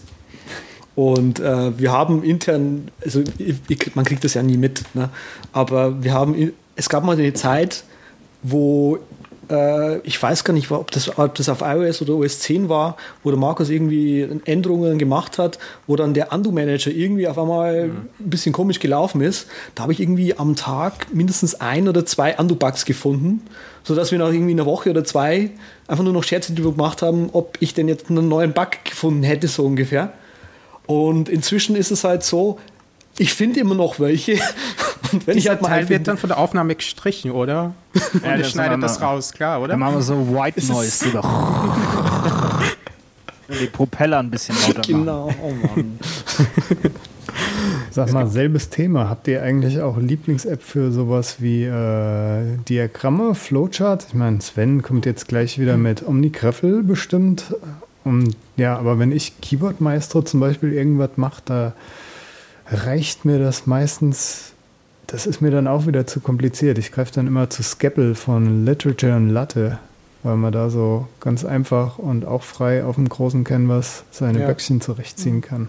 Hilft mir ich auch muss, immer. muss sagen, ich benutze da auch ziemlich gern Omri Graphel dazu, um so mhm. Ablaufdiagramme darzustellen, weil halt dieses äh, das Omri Graphel da irgendwie so ein bisschen mehr kann wie MindNote. Das kann es wohl. Aber ich habe viel in meiner Ablaufdiagramme schon umgestellt auf MindNote und habe die quasi jetzt vis-à-vis. Mhm. Also um, äh, um das kurz zu beantworten, ich benutze ähm, Gravio hin und wieder auch mal, ja. ähm, was, was auch ganz, ganz nett ist. Aber bevor wir jetzt abschweifen in andere Diagrammzeichnungsapplikationen, jetzt möchte ich einmal wissen, wofür nutzt Mr. MindNote eigentlich MindNote? Äh, unterschiedliches. Also letzte für alles, du musst sagen für alles. N nein. Um Nein. Bugs zu finden. Es ist wirklich sehr unterschiedlich bei mir. Letzte Woche habe ich zum Beispiel fürs Babyschwimmen eine Mindmap gemacht, was für sehr große Gelächter im Büro gesorgt hat. Einfach, welche Sachen brauche ich mit? Man braucht da einfach seine Listen. Und, oder für Koffer, wenn ich verreise, sehr gerne über eine Mindmap. Ähm, neue Features, meistens eine Mindmap und dann werden, übertrage ich es ins Trello. Es, sehr viele unterschiedliche Dinge, die mir jetzt alle nicht einfallen, aber. Ja, aber das ist doch schon mal schön. Also viel Erfolg auch beim Babyschwimmen. Ich denke, das wird danke, was. Danke. nee, aber das ist also durchaus auch mehr so die, die wirkliche Listen generieren. Also äh, meine Checklisten für, für, für das Packen von Köffern ähm, also meistens habe ich keine, aber wenn es dann doch eine größere Reise ist oder etwas komplizierter ist, dann mache ich das durchaus in Omni Outliner, muss ich zugeben, weil ich halt diesen, mhm. der, diesen Checkbox-Effekt, den brauche ich halt nach dem Motto, ich sitze dann mhm. wirklich da, hast das eingepackt, ja, hast das, das eingepackt, ja, hast du. Mhm. Und da wäre jetzt mir persönlich natürlich äh, eine Mindmap nicht so direkt äh, zugänglich, aber unter Umständen, um die Liste selbst erstmal zu generieren, ja, würde ich mir gut vorstellen, äh, kann ich mir gut vorstellen, dass ich das in der Mindmap machen würde. Und dann kommt natürlich auch das sensationelle Export-Feature von MindNote zum Tragen mit OPML. Das heißt, ich kann wirklich dann meine Packliste in Mindmap erstellen und hause dann aber per OPML-Export in Omni Outliner rein, so dass ich sie immer an- und auschecken kann, je nachdem, äh, wie oft ich sie brauche. Das wäre jetzt so mein Ansatz gewesen. Ich glaube, diesen Weg von der Mindmap zum Outliner gehen sehr viele Leute, eventuell auch zurück, ja. aber so wirklich, ich fange mal mit einer Mindmap ab, mache meine Ideen und dann ab in den Outliner damit, um es zu verfeinern. Ich glaube, das ist durchaus ein sehr geläufiger Use Case. Mhm. Ja, das sehe ich auch. Ja, wir warten ja alle noch gespannt auf einen Markdown-Export. Hm? Äh, gibt's in der iOS-Version. Na, das die Mac, die Mac-Version ist, die Mac-Version ist ein bisschen vernachlässigt, habe ich so das Gefühl. Äh, ich habe da einen Blog-Eintrag für Sie. da muss ich dir, ja, das stimmt. Das, äh, da, ja, die Mac-Version war jetzt. Ich hatte immer das Gefühl, ich muss unbedingt die, oder wir müssen unbedingt mal die iOS-Version Feature gleich mit der Mac-Version bringen und das war jetzt war lange Zeit jetzt mein Hauptfokus und irgendwie, ich sehe es so, dass wir die Mac-Version wirklich vernachlässigt haben, aber da kommt was. Super, Bald. super. Back to the Mac, äh, wie man Absolut, schon bei ja. Apple sagte. Und damit ich es auch mal on air gesagt ha äh, habe, wenn ich endlich ein neues Icon kriege auf der Mac-Version, ich wäre der glücklichste Mensch auf diesem Planeten. Ich kann dir das jetzt auch nochmal live in der Sendung sagen, wie das funktioniert. Du lädst dir eins von den schönen Icons, die es da im Internet gibt, runter. Command oh I im Finder. Ähm, und dann klebst du es da oben wieder rein mit Command V. So, so machen. Also ich mag, ich mag es so, wie der, wie der Kreierer, wie der Hersteller es sich vorgestellt hat, so lasse ich es. Na dann weil musst ich dann du zufrieden nicht, sein mit dem aktuellen Icon. Ja, weil ich dann auch was ankündigen. Ich meine, die ja. Übercast-Hörer finden in den Shownotes bestimmt, da wir hier ja schon Support-Mitarbeiter haben, ein schön generiertes i10s-File, was Sie da benutzen können. Ihr werdet lachen, aber wir haben letztens einen Support-Request von einem User bekommen, wo er uns genau erklärt ja. hat, wie wir das Icon in die Mac-Version reinbringen können okay. von iOS. Ja, das wäre natürlich, wenn wir das iOS-Icon mal als Icon-Datei äh, mit Verlinkung in den Shownotes haben könnten, das wäre natürlich schon mal ein Ding. Dann würde ich das vielleicht sogar machen, weil dann ist das ja das Icon des Herstellers. Das würde ich dann auch machen. Oh je, jetzt habe ich was mm. eingeleiert. Jetzt hast du uns hier, da machen wir doch mal ganz kurze Pause und äh, reden mal über unseren Sponsor so lang. Ja. Werbeübermittlung.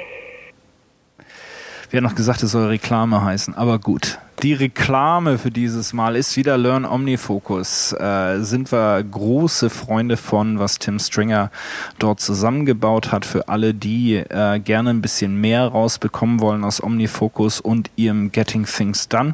Ähm, ist Learn Omnifocus die Plattform schlechthin. Äh, gibt viele ausführliche Artikel, Videotutorials und inzwischen auch Live-Web-Training-Sessions. Äh, es wird die Mac-Version sowie die iOS-Version abgedeckt. Und für der Übercast-Hörer gibt es auch natürlich ordentlich was aus der Rippe geschnitten hier von Tim Stringer. Und zwar einen 20-prozentigen Rabatt, egal welches Membership ihr euch aussucht. Es gibt drei, sechs und zwölfmonatige Mitgliedschaften, äh, die euch Zugriff auf diesen ganzen Trainingsinhalt bei learnomnifocus.com äh, geben. Und um diesen sensationellen Deal auch äh, erfolgreich umzusetzen, müsst ihr nur. Der Uberscast, alles in Großbuchstaben und das U, wie ihr gehört habt, ohne Tüpfelchen obendrauf, ähm, also Ubercast, der Ubercast eingeben, wenn ihr eure Mitgliedschaft äh, kauft. Und dann gibt es wie gesagt 20% Reduktion. Ähm, wer zurzeit drüber nachdenkt, wie baue ich die Inhalte, Inhalte gut auf, ähm, in OmniFocus, welche Ordner brauche ich, wie viele Ordner brauche ich, was für Kontext brauche ich. Da hat äh, Tim ein paar neue Artikel und Videos online gestellt, die erstmal dabei helfen, die Grundstruktur herzustellen, kann man natürlich auch wunderbar erstmal als Mindmap sich überlegen, bevor man es in OmniFocus dann auch implementiert. Und äh, davon sind genauso wie einige anderen Artikel und Videos auch äh, frei verfügbar, sodass ihr erstmal sehen könnt, auf was ihr euch denn da einlasst bei äh, learnomnifocus.com. Vielen Dank nochmal an Learn Omnifocus für die Unterstützung von der Übercast. 20% Rabatt mit dem Code der Ubercast, alles Großbuchstaben und das Ü bitte nur als U. Vielen Dank. Tosender Applaus für unsere Werbebesprechung. Reklame, sorry. Reklame. Da kochen Wunderbar. die Gemüter wieder hoch. Das ist ja so eine Überleitung für später, aber jetzt machen wir erst nochmal ein paar Mindnote-Tipps. Da gibt es nämlich so ein paar Leute, die haben die gesammelt. Wahnsinn.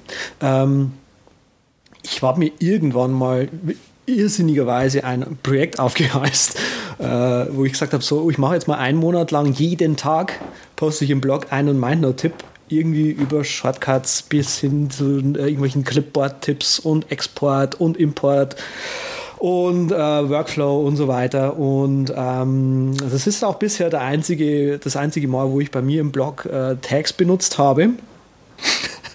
also man findet mit, bei mir im Blog äh, mit dem Tag MindNote-Tipps äh, eben diese ganzen Tipps, wofür, ja, was meiner so ein bisschen für versteckte Features hat, wo man nicht sofort vielleicht draufkommt. Und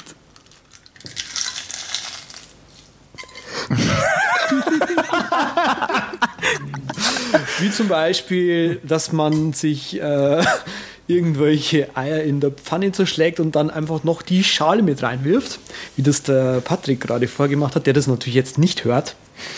Ähm, ich hoffe, ja. er hat das irgendwie auf Video aufgenommen, weil ich musste so viel lachen, dass ich den Screenshot leider nicht setzen konnte. Wir haben gerade noch im, im Chat gesagt, dass ich noch ein bisschen äh, Workflows kurz noch mit vorstellen möchte, äh, weil, wo ich gerade gesagt habe, Bugs und so weiter, für meiner finde ich tatsächlich nicht mehr so viel. Ähm, aber für einen Mitarbeiter von, von Ideas on Canvas, den Thomas, der das wunderbare Clarkett schreibt, da finde ich inzwischen sehr, sehr viele Bugs und die schreibe ich mir halt auf. Das sind noch so äh, typische Anwendungen. Ähm, ich glaube, das Sven kommt dann eh nochmal mit Meetings, ist das korrekt?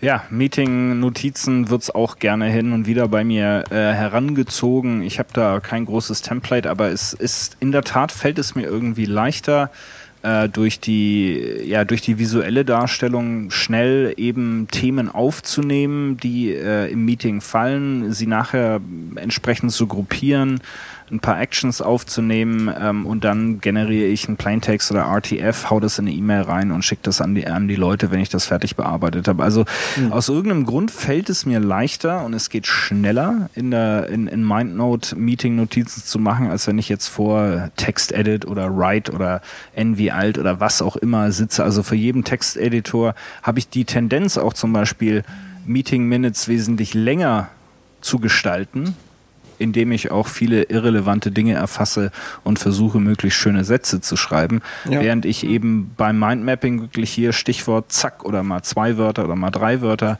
nehme und da fühle ich mich aber viel lässiger bei. Ähm, und wenn ich, sobald ich vorm Texteditor sitze, habe ich immer das Gefühl, jetzt musst du richtig was schreiben. Ja, also mir, mir geht es genauso wie dir. Ich, wenn irgendwelche Meetings habe, mit wem auch immer, ich bereite mich vor und schreibe mit in den Meetings mit MindNote. Und bisher sind, ich weiß nicht, wahrscheinlich geht es euch genauso, wenn man da dort sitzt, die Leute, wenn MindNote sehen, sagen sie immer, oh, was ist denn das? dann sagt man halt, das ist ein Mindmapper halt. Das sieht aber schick aus. Ja. Ja, das, das ist MindNote. Ach so, wo kriegt man das? Ja, das kriegst du im App Store. Und äh, also die Leute sind A, immer begeistert von der Idee, da irgendwie was Notizen mit, mit Mindmap mit Mindmaps zu machen. Und für mich als Mindmapper macht es aber auch total Sinn, das äh, so mitzuschreiben, weil das eben strukturlos ist. Also man kann einfach sagen, okay, ja, hier hat mal irgendjemand was gesagt, das schreibe ich mal jetzt irgendwo hin und später, wenn man dann Review passieren lässt, kann man sagen, ah nee, hier gehört aber dieses, dieser Oberbegriff dazu. Und da war doch auch noch der, keine Ahnung, Tim, der zu dem Thema gesagt hat, das, hm, das will ich auch nicht vergessen und so weiter. Und so kann man das danach nochmal schön eben strukturieren. Ja, und das äh, vielleicht auch nochmal zu vervollständigen, hatten wir auch in der UC 011, äh, der Präsentationsshow, ähm, benutze ich es auch gerne, um die Präsentation zu planen. Und es gibt äh, einen momentan mit Workaround gestaltet, äh, gestalteten Workflow, wo man äh, im Grunde von MindNote direkt ähm, in Keynote eine gewisse Struktur generieren lassen kann, um dann eben von seiner äh, Überlegung in die konkrete Slide-Umsetzung zu gehen. Also auch noch eine der Anwendungen, die, für die ich äh, MindNote viel nutze. Ja, dann fallen mir noch drei Dinge ein, wofür ich, also die ich jetzt hier exklusiv noch vorstellen möchte. Exklusiv. Exklusiv für äh, MindNote-Hörer, äh, Übercast-Hörer natürlich. ähm, ich habe mir ein, also ihr kennt es sicher, wenn man ein Projekt hinter sich gebracht hat, möchte man danach nochmal Review passieren lassen, was denn jetzt gut gelaufen ist, was schlecht gelaufen ist und so weiter und so fort. Und ich habe mir so ein Project Review Template mit MindNote angelegt, wo ich danach eben nochmal hergehen kann, okay, was ist denn gut gelaufen, was ist nicht so gut gelaufen, mit was habe ich mich gut gefühlt, wo muss ich, wo muss ich beim nächsten äh, Kunden und beim nächsten Projekt darauf achten, dass ich das besser kommuniziere, dass ich besser zusammenfasse und so weiter. Das habe ich mir einfach mal in so einer Mindmap auf, äh, angelegt und das gehe ich da äh, einfach der Reihe nach durch. Ähm, ich habe bei mir irgendwann im Blog auch mal einen Workflow gepostet, wie man effizient am, am iPhone oder am Mac oder generell irgendwie Zeug aussortiert, das man nicht mehr braucht. Und äh, das ist im Prinzip, lohnt sich das auch einfach als Template anzulegen. Ähm, Im Prinzip funktioniert es so, dass man einfach drei Kategorien hat. Ähm, die totalen Keeper, also meinetwegen eine App, die schaut man an und sagt, nein, die App, die brauche ich aber, die will ich unbedingt behalten. Dann die zweite Kategorie ist eben genau das Gegenteil davon. Der App Schaman und sagt, die will ich loswerden, die will ich, brauche ich nicht mehr. Und dann gibt es so dieses Mittelding, die halt äh, so Löschkandidaten sind, sage ich jetzt mal. So, die habe ich zwar noch nie benutzt oder selten benutzt, aber ich weiß noch nicht so genau. Und dann kann man da das schön einsortieren und dann weiß man gleich, okay, die, die sofort die Leads sind, die kann man sofort mal gleich löschen. Und die, die so ein bisschen dazwischen sind, da kann man noch mal kurz drüber nachdenken. Und das dritte ist für unsere äh, Productivity-Freunde habe ich mir irgendwann mal eine Prioritätenliste äh, angelegt. Und beim GTD gibt es ja diesen, diesen, diesen Vergleich mit der, mit der Flugbahn und der Flughöhe, worauf man auf sein Leben blickt. Und diese Priorities, wie ich es genannt habe, also was ist wichtig in meinem Leben gerade, das habe ich mir da als Mindmap angelegt und da schaue ich halt irgendwie einmal in der Woche, einmal im Monat sowas rein und, und füge quasi die großen Projekte hinzu, die gerade für mich wichtig sind. Und ähm, das hilft mir tatsächlich sehr viel, dann irgendwie auch Projekte zu finden, wo ich dann sage so, ey, das steht jetzt schon so lange hier, das, pff, da musst du jetzt mal irgendwie den Leuten anrufen und sagen, sorry Leute, wenn ihr jetzt da nichts macht, ich mache scheinbar auch nichts, scheint uns beiden nicht wichtig zu sein, lass uns das mal abblasen. Oder zu sagen, hey, das ist mir aber jetzt tatsächlich immer noch wichtig, dann mal hinterher zu gehen und sagen, Leute, lass uns jetzt mal endlich mal hier äh, ein bisschen ins Gaspedal treten und was draus machen. Und man stellt dann auch immer wieder fest, so die Dinge, die dann irgendwie scheinbar automatisch passiert sind, äh, die sich einfach dann glücklich so ergeben haben und die kann man dann schön irgendwie abhaken. Da gibt es natürlich dann die Links in, der Shownote, in den Shownotes. Ja, Templating wäre natürlich auch mal noch ein hübsches äh, Feature, wenn ich mir das so gerade überlege. Es gibt sicherlich ein paar gute Mindnote, äh, Mindmapping-Templates, die man ähm, so vorneweg bereitstellen könnte. Bevor wir aber wieder in große Feature-Wünsche äh, hineingehen, äh, noch ganz kurz findet ihr dann auch in den Sh äh, Show Notes, äh, es gibt diverse Funktionen, wie man denn Dinge in MindNote reinbekommt, ob das jetzt Plaintext ist oder äh, ob man eine Intended List aus dem Clipboard äh, direkt als ähm, entsprechenden Tree reinkopieren kann. Und es gibt auch URL-Schemes auf iOS für die Automatisierungsfreaks ähm, unter uns packen wir alles in die Show Notes rein. Ähm, wo wir aber schon ein bisschen so über die Zukunft sprechen. Äh, Markus, wo geht es denn hin? Äh, mit MindNote, mit Ideas on Canvas, bleibt das euer einziges äh, Produkt? Was habt ihr euch denn so vorgenommen für die nächsten ein, zwei Jahre? Unser nächstes großes Projekt wird auf jeden Fall die neue Mac-Version sein, also die schon über, überfällig. Und ich denke, da könnte es in den nächsten Monaten endlich soweit sein. Dann parallel dazu auch äh, großes Update für die iOS-Version, also sprich Notizen oder ähnliche Funktionen, die wir jetzt wirklich schon sehr lange schuldig sind. Und dann mal schauen. Ich glaube, ähm, wie, wie du auch schon gesagt hast, man fängt meistens mit MindNote an und geht dann zu anderen Apps. Und ich denke, da könnte man im Workflow durchaus noch etwas optimieren. Und also nach diesem großen Mac-Update möchte ich auf jeden Fall mal überlegen, welche Möglichkeiten gibt es da und ob man nicht, sich nicht mal eine zweite App anschauen sollte zu entwickeln. So nach sechs, sieben Jahren nur MindNote wird es dann auch langsam spannend, wieder was Neues zu machen. Ja, so schön es auch aussieht, ne? aber wenn man es jeden Tag sieht. Genau, ja. Hervorragend. Also wir bleiben große Fans und gespannt und äh, vielen Dank auch an Adeson Canvas und Markus, nämlich für die Chance, dass ein paar Leute, die meint noch noch nicht kennen und erlebt haben, dies erleben können. Richtig, Patrick? So sieht's aus. Wir haben nämlich wieder Geschenkewagen eingeladen in unserer Ladeluke. 3x3, äh, 2x3, sorry. drei Mac-Versionen gibt es bei uns zu gewinnen und drei Versionen für iOS. Also geht äh, in die Shownotes, schaut euch an, wie unser Gewinnspiel abläuft. Meistens müsst ihr irgendwas retweeten, auf Facebook teilen oder bei Google schön plussen. Und dann seid ihr auch schon dabei, sobald ihr uns folgt und diesen Anweisungen Folge geleistet habt. Wunderschön. Genau, formuliert. und Genau, und die äh, Bordcrew ist ja bekanntlich für ihren Komfort und Sicherheit zu äh, verantwortlich und äh, jede Anweisung der Bordcrew ist Folge zu leisen, leisten. Also auch in diesem Falle, falls ihr ähm, die MindNote-Lizenzen bekommen wollt. Jetzt haben wir uns was aufgespart, Patrick, und ja. du hast ja ein Drama in die in den letzten Shownotes entfaltet, dass Leute schon denken, der Übercast äh, ist in seiner letzten in seinen letzten Zügen. Ähm, kam heute tatsächlich auf Twitter eine Anfrage, du. Wir machen weiter und so schlimm war es gar nicht, richtig? Ja, nee, ist natürlich die Traumatized Version, ganz klar. Also war überhaupt nichts. Trotzdem gibt es jetzt die Der Übercast, Übercast Omelette Challenge. Ich mache euch fertig. Ihr habt keine Chance. Der und der Hörer. Und zeig mal her, was du hast. Der Hörer, darf ich noch sagen, der geht auf derübercast.com Omelette. Und dort kann er dann abstimmen, nachdem er jetzt unsere drei Produkte angehört hat. Ja, hier geht's um alles, Leute. Ihr müsst auf jeden Fall kommen und abstimmen. Ich meine, dass ihr zu wenig iTunes-Bewertungen äh, schreibt, das wissen wir schon. Aber jetzt, jetzt geht's, jetzt geht's hier um alles, ja. Weil es ist nämlich der Omelette King auch so zu finden unter Twitter Natürlich. gegen den Rest der Welt. Und zu dem Rest der Welt gehören der Herr Zeitler und ich. Und ich komme hier in das Rennen mit der Thai Fritata.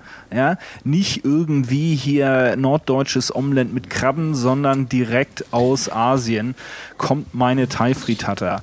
Und damit ihr das irgendwie auf, auch gebacken bekommt, im wahrsten Sinne des Wortes, ähm, ist das ganz einfach. Ihr besorgt euch ein bis zwei Süßkartoffeln, je nach Größe, eine Paprikaschote, eine kleine, zwei Frühlingszwiebeln, ein Stängel Zitronengras und äh, ein Glas Mungobohnen oder Bambusprossen könnt ihr natürlich auch frisch äh, dazu tun, wenn ihr einen entsprechenden Supplier habt. Ähm, tut's aber auch aus dem Glas. Und dann äh, zwei Esslöffel Butter, oder G für diejenigen, die gerade ein bisschen äh, Paleo machen, so wie ich zum Beispiel. Denn dieses Rezept ist vollständig Paleo-kompatibel und auch vollständig vegetarisch. Dann brauchst du natürlich Eier und zwar sechs bis acht, je nach Größe, bisschen Limettensaft und Korianderpulver, damit das auch richtig schön thailändisch wird. Bisschen Salz und Pfeffer aus der, aus der Mühle. Ne? Das ist nämlich das gute Zeug. Dann heizt ihr euren Backofen vor auf 180 Grad. Ähm, Süßkartoffeln schälen, Paprika waschen, das Ganze von den Kernen befreien und beides in kleine Würfel schneiden. Die Frühlingszwiebeln, das Zitronengras waschen und in feine Ringe schneiden und die Sprossen abtropfen lassen. In der ofenfesten Pfanne bei mittlerer Stufe erhitzen, das G schmelzen und dann das ganze Gemüse fünf bis sechs Minuten braten. Eier so lang mit der Fischsoße, dem Limettensaft und den Gewürzen in einer Schüssel verkühlen und dann das Ganze gleichmäßig über das Gemüse gießen. Nach drei Minuten auf niedriger Stufe köcheln kommt das Ganze dann für zehn Minuten in den vorgeheizten Ofen und danach kommt eine saugeile Frittata raus, wo der Herr Welker auf jeden Fall einpacken kann, egal was er jetzt gleich vorstellt. Äh, die könnt ihr nämlich heiß, lauwarm oder auch kalt essen und äh, der gute Thailänder haut da ordentlich Chili-Soße drauf. Guten Appetit und das ist mein Beitrag, den ihr dann durch eure Stimme ganz nach oben katapultieren könnt, damit das hier ein für alle Mal geklärt ist, wer dann eigentlich hier der Omelette King ist. Hm. Andreas, was sagen wir? Ich hätte, ja, ja, ja. ich hätte da jetzt überhaupt nichts zu gesagt, das ist keine Rede wert, finde ich. ja, lass mal raus hier euer Zeug. Ja, gut, dann Machen wir mal. Ich meine, das war ja jetzt, ich meine, seine Website heißt Simplicity Bliss, ne? Das war ja jetzt hier ein Monolog, der Bände füllt für eine Frittata. Meine Güte. Erstmal der Name, Thai Frittata, ne? Also man muss ja mit harten Bandagen hier kämpfen. Also Kniestöße und Ellbogendrücker sind ja erlaubt im Omelett-Wettstreit. Das hast du vielleicht im Regelwerk nicht ganz nachgelesen. Deshalb kommt jetzt Captain Hooks Thunfisch ohne Haar, wie Sven schon richtig festgestellt hat, weil der Thunfisch muss tun. Plus viel Käse am Hakenomelett. Das ist der komplette Titel. Das war auch schon das längste an dem Rezept. Ich möchte schon mal anmerken, dass es nicht vegetarisch ist. Genau, weil der Thunfisch muss ja tun. Genau. Ich weiß jetzt gar nicht, ob ich äh, das ganze Rezept vorlesen muss, was ihr ja in den Shownotes mit zahlreichen wunderschönen Bildern äh, ja, seht. Das Ding äh, kost, äh, dauert auch nur 10 bis 15 Minuten, also geht schon mal viel kürzer als dem Fechner sein Teil. Und schmeckt bestimmt mindestens genauso gut euch, weil das ist mal was anderes. Ist ja Thunfisch, ne? Das, ja. das beeindruckt die Ladies nur halb so gut. Ja, warte ab. Und äh, was natürlich, was ich noch anmerken muss, dieses 10 bis 15 Minuten Omelett, wenn man das fotografiert, dann dauert das eine Stunde. Also das würde ich dann doch nicht empfehlen. Und dann ist noch unscharf. Ja, also lasst euch von diesem Schmatzen hier. Mm. Oh. Mm. oh. Ja, köstlich, Patrick. Ja, ist lecker, ne? Ja, das ist ganz toll gemacht. Du alte Thunfisch. Mm. Wie von Kattenhook. Ja. Klingt super. Also meinen Gästen schmeckt es schon mal ausgezeichnet und euch wird das bestimmt auch schmecken. Dann noch eine gespaltene Persönlichkeit neben dem gespaltenen Ei dabei. Das ist Wunderbar. ja unglaublich. Unglaublich. So, komm jetzt, Andreas, bring's nach Hause. Okay, ich bin ja jetzt quasi der Verursacher dieses äh, unglaublich schönen Wettbewerbs. Leider kann ich nicht so gut kochen wie ihr.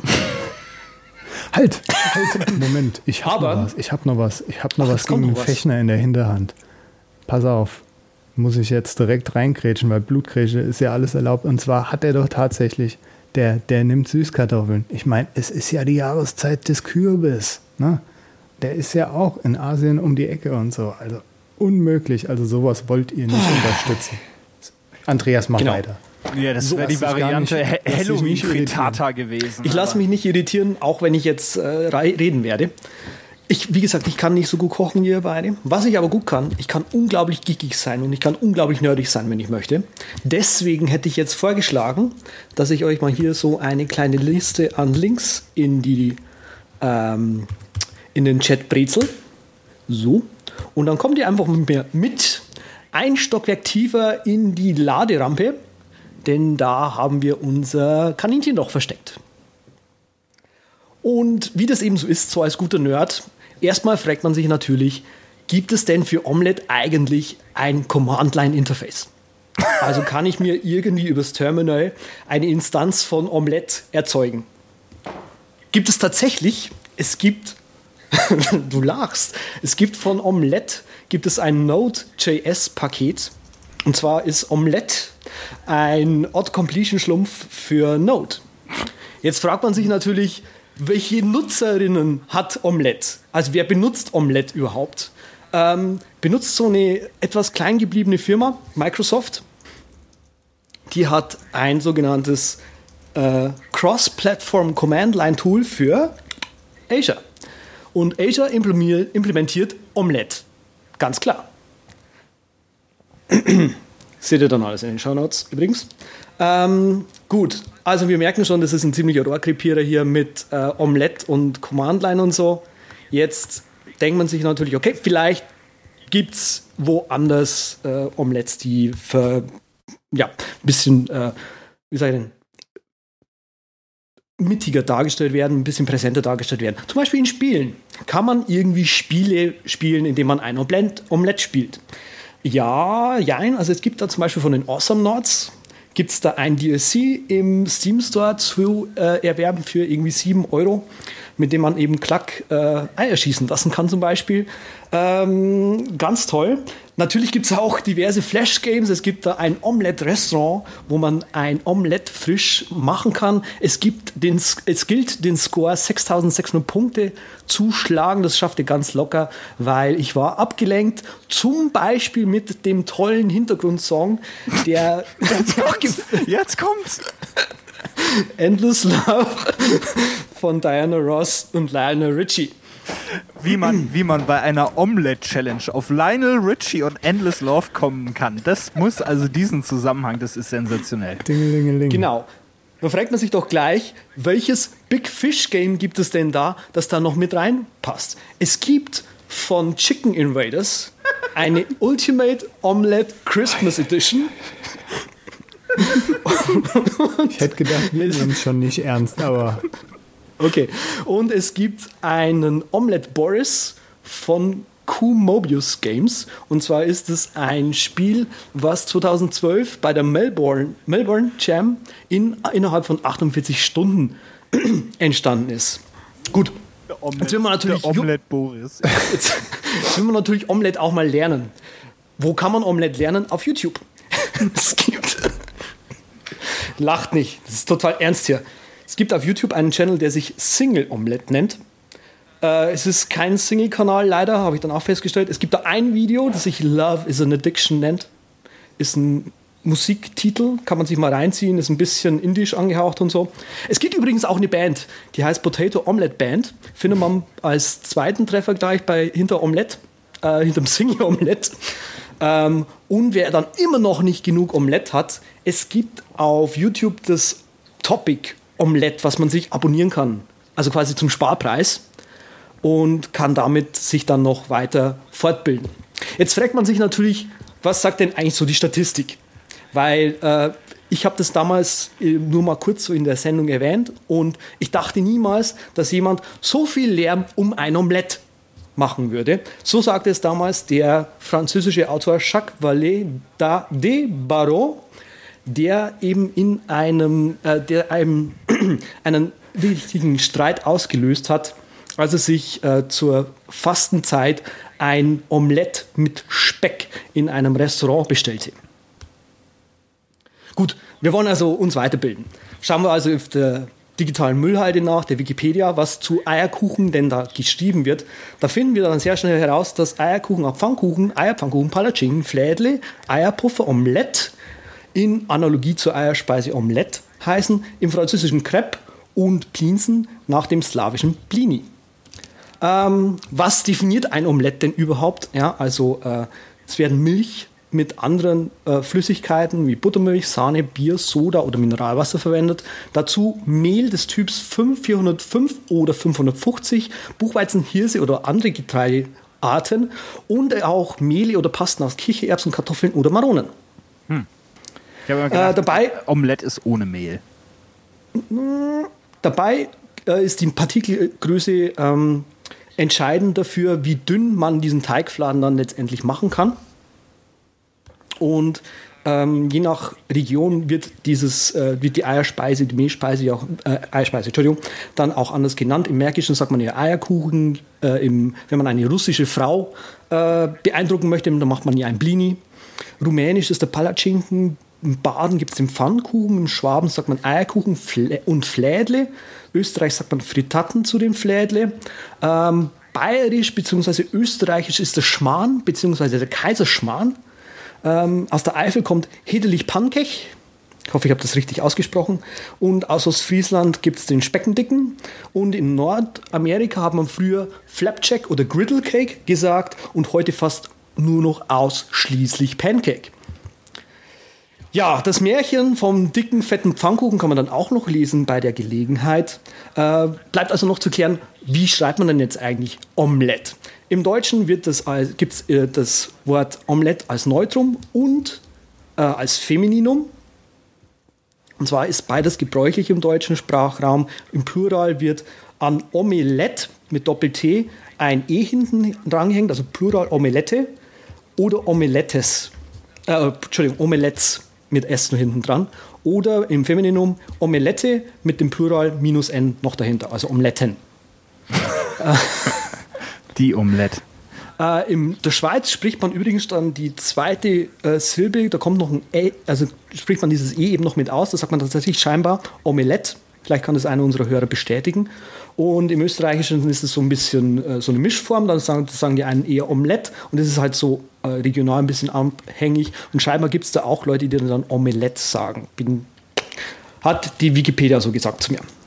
So, dabei findet man dann heraus, Omelette ist ein Gallizismus, kommt eigentlich aus dem, Ös äh, aus dem Französischen. Und man kann letztendlich noch unter Managerweisheiten im Sprachlog finden, you can't make an omelette without breaking eggs. Und wie das eben immer so ist, wenn man unterwegs war im Rabbit Hole, am Ende stellt man sich die Frage, was war jetzt eigentlich die ursprüngliche Frage? Hervorragend. Die, Mit anderen Worten, ich bin jetzt vor, unglaublich gut vorbereitet für die Omelette Challenge. Wann legen wir los? ja, die nachfolgenden äh, Sendungen verzögern sich. Um es mit Shakespeares Worten zu sagen. Viel Lernen um nichts. Das waren Genau. sechs Minuten Omelette-Wissen. Das muss man natürlich auch erstmal fertig bringen, muss man ganz ehrlich sein. Und dafür könnt ihr abstimmen. Genau, ganz wichtig, abstimmen der übercast.com slash Omelette. Und äh, Markus, wir zwingen dich jetzt nicht, eine, eine Auswahl zu treffen. Wir wissen, es ist schwierig, es ist so hochwertig. Äh, ich habe nur gesehen, du hast ab und zu äh, die Augenbrauen gehoben und so ein bisschen mit dem Kopf geschüttelt, als äh, Andreas über das österreichische äh, äh, Sprachvariationen äh, Variationen zum Thema Eierspeisen gesprochen hat. Das werden wir aber nochmal offline klären. Denn jetzt kommen wir so ein bisschen Richtung Sinkflug und wollen unsere Picks noch reinpacken. Aber erst geht ihr alle auf der übercast.com slash omelette und stimmt ab, weil ich will hier gewinnen.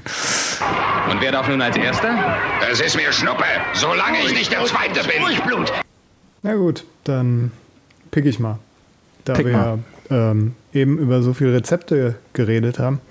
Die kriegt ihr natürlich am besten, meiner Meinung nach, in Paprika untergebracht. Das ist ein Rezeptmanager, den gibt es für iOS und den Mac.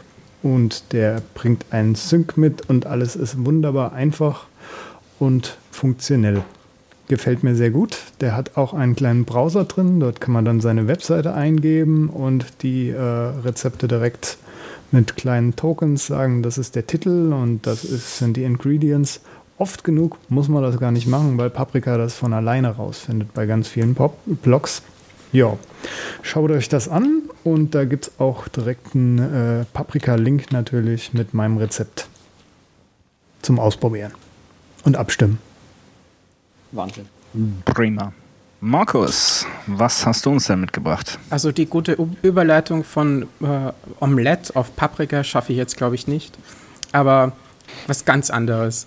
Ihr kennt doch sicher diese wirklich tollen Radio-Apps äh, von den unterschiedlichen Sendern und die haben mich jetzt jahrelang in den Wahnsinn getrieben, weil das, was sie eigentlich tun sollten, die Streams abzuspielen, das funktioniert meistens nur ein paar Minuten gut und dann stürzen sie ab oder man kriegt komische Fehlermeldungen. Und ich habe jetzt vor ein paar Tagen den Tipp bekommen, Radium auszuprobieren. Und das ist nichts anderes als eine, ein, eine App, die Radiostreams abspielt und die eigentlich sehr hübsch ausschaut. Und im Vergleich zu einer anderen App funktioniert sie auch. Das heißt, ich kann die Radio-App mal zwei, drei Stunden laufen lassen, ohne dass sie abstürzt. Und das finde ich super. Da krieg ich so einen Hals du, weißt du? Das war nämlich auch noch ein Pick von mir. Echt eine super App.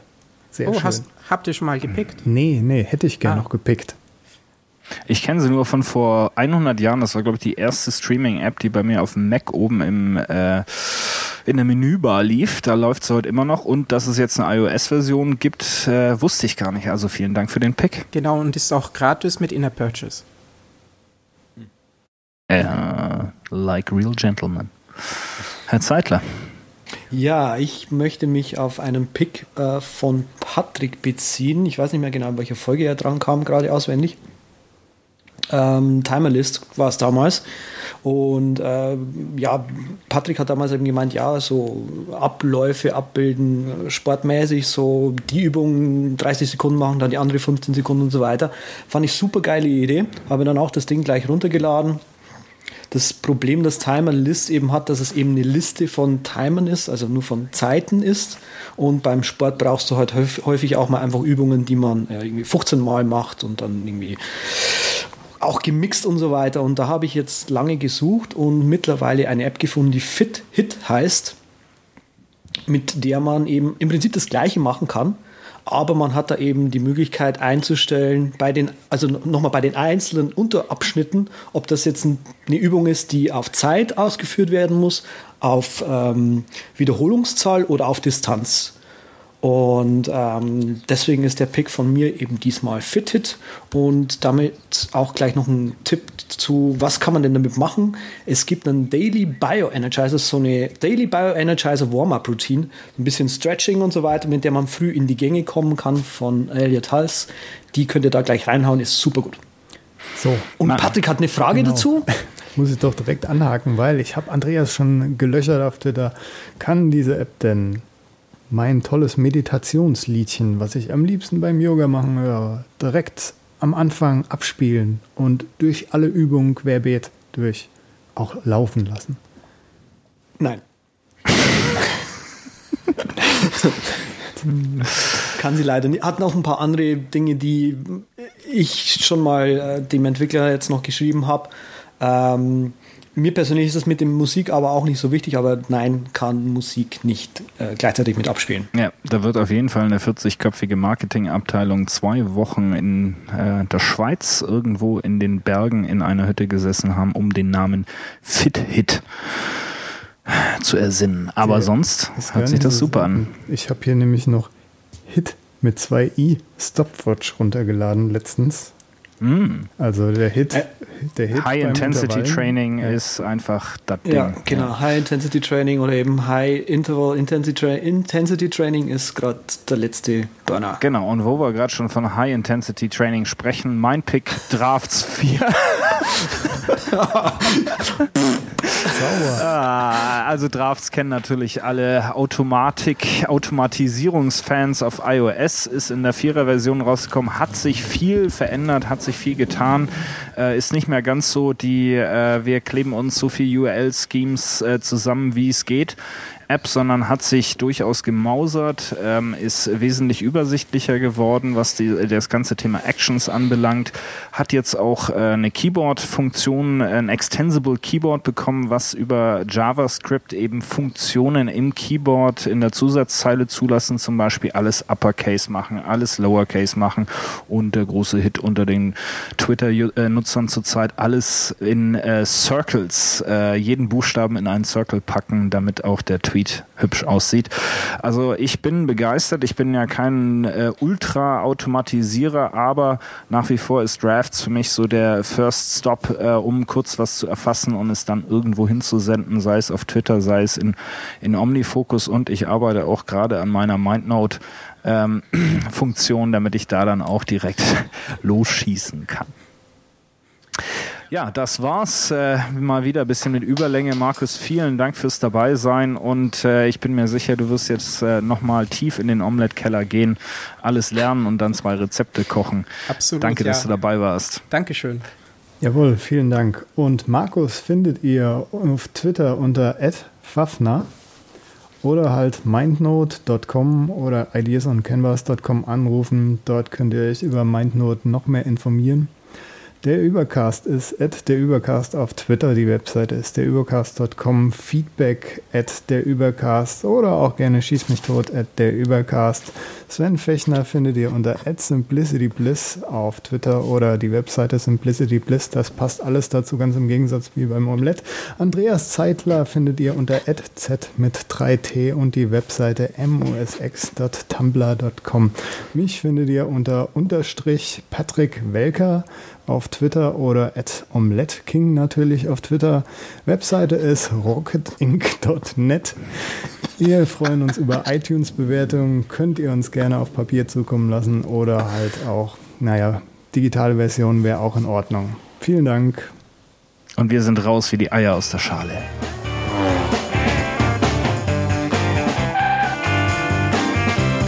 Vielen Dank, dass Sie sich für den Übercast entschieden haben. Wir freuen uns, Sie bald wieder an Bord begrüßen zu dürfen.